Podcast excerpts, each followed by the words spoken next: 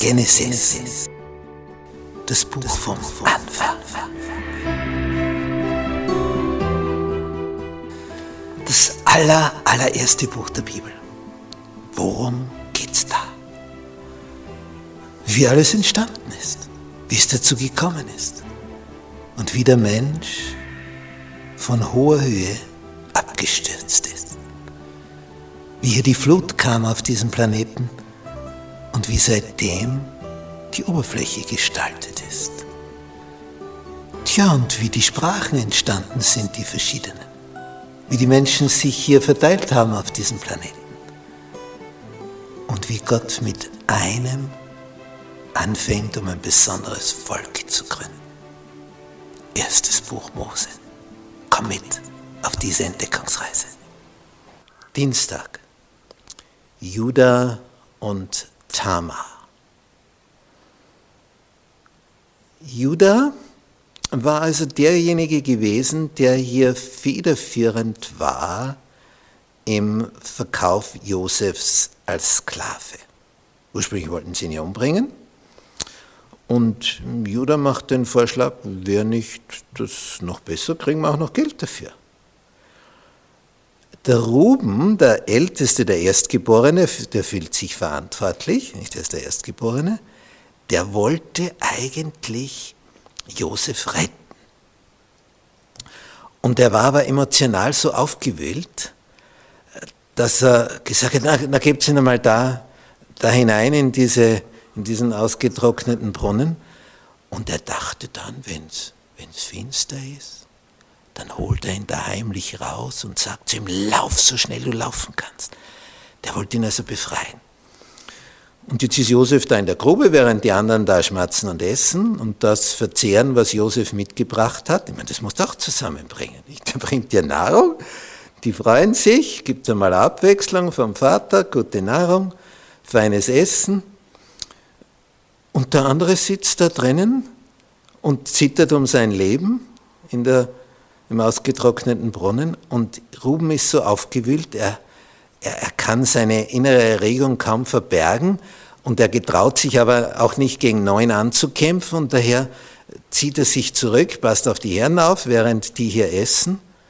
Und als Ruben zurückkommt und wieder in die Grube schaut, in den ausgetrockneten Brunnen, ja, wo ist er jetzt? Ach so, du warst ja nicht da. Ja, den haben wir inzwischen verkauft. Was habt ihr? Ja, haben wir ihn los, nicht? Brauchen ihn ja nicht umbringen, jetzt ist er Sklave.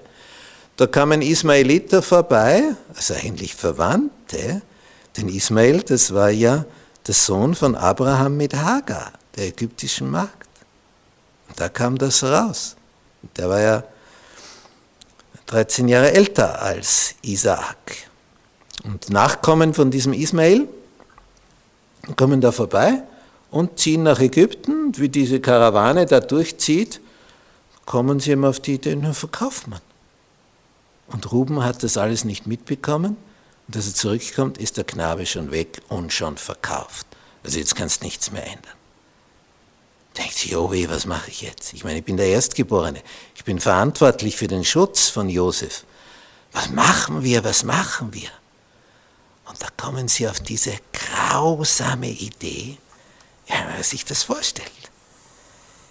Sie haben die Idee, den bunten Rock im Blut zu tauchen, Tiere haben sie ja genug, die sie schlachten können, und den Rock zu zerfetzen.